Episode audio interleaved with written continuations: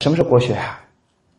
对吧？《弟子规》是国学，《论语》是国学，武术、书法、太极也是国学，对吧？到底什么是国学？我分享一下一看法。这个国学这个概念啊，在中国历史上啊，有那么两次被人提起来。一次是在孔子之前，那个时候啊，政府来办的教育就叫国学。可是大家知道，政府办教育的时候，当时。尤其在周代、三代，也是夏夏商周三代之前，一般的子弟实际上是学不到的，所以是叫做行不上大夫，礼不下庶人，普通人很难接受。所以在中国的历史里边，就有一个圣人，我们的夫子啊，孔子，然后就发了个愿，他呢不分门第，所有愿意学的啊，孔子老人家都愿意教。这个词儿叫有教无类。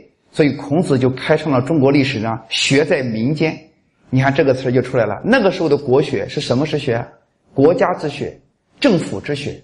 当时在夏商周三代的时候，后来的时候到了近代，你们知道鸦片战争爆发之后，中华民族水深火热，灾难深重，人为刀俎我为鱼肉。在这个情况下呢，实际上中国人有亡国灭种之忧，说我们这个国家很危险，很危险的时候呢。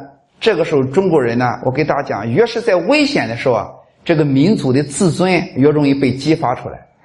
哎，你们做心理学的，你发现这个有些家庭条件不太好的孩子啊，他的心理上会敏感一些。你要谈及穷啊、没钱这样的词儿啊，实际上他心里是敏感的。我们这个国家近代被人看不起的时候，西方老是欺负我们的时候，我们这个民族的心理上，他就产生一个什么心理呢？他就有个很大的自尊，在这个时候。中国的知识界就出现一批人，什么人呢？那么你们西方来的东西叫西学，那么我们中国自己的文化叫什么？国学。你看，我又把第二个国学的概念给大家。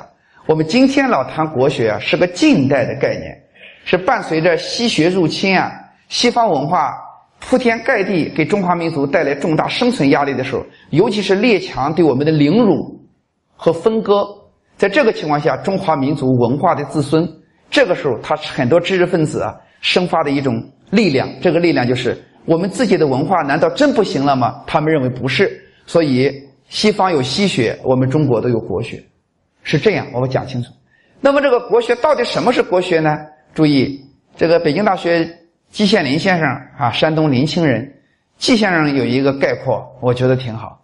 季先生讲啊，中国的国学啊。实际上应该是个大国学的概念，即中华民族所创造的文化和学术的总体。注意，中国中华民族，维吾尔族啊，是吧？回族啊，藏族啊，傣族啊，不管哪个民族，中华民族所创造的叫做文化和学术思想的整体。这个时候注意了，苗族朋友的舞蹈，舞蹈。是吧？我们藏族的藏密啊，维吾尔族的歌曲，所有我们中华民族创造的这些东西，实际上都是国学。这个概念很智慧。如果你不这么定义的话，就是简单的儒释道。什么？有的人把它简单的归结为儒家。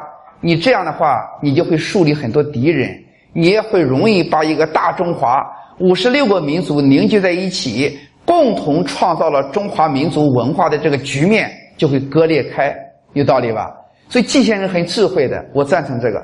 我觉得我们讲国学的时候，儒释道、中医、绘画、武术、维吾尔族，不管哪个少数民族，只要在大中华的这个家庭里边，在几千年绵延生息、民族融合中间所创造的学术文化的那个整体，都叫国学。我觉得这才体现了中华民族的胸怀和气魄。注意，这就是国学。所以呢，大家学的很多东西，只要是学我们这个民族。啊，几千年以来所创造的学术文化的那么精华，都是在学国学啊，是这样。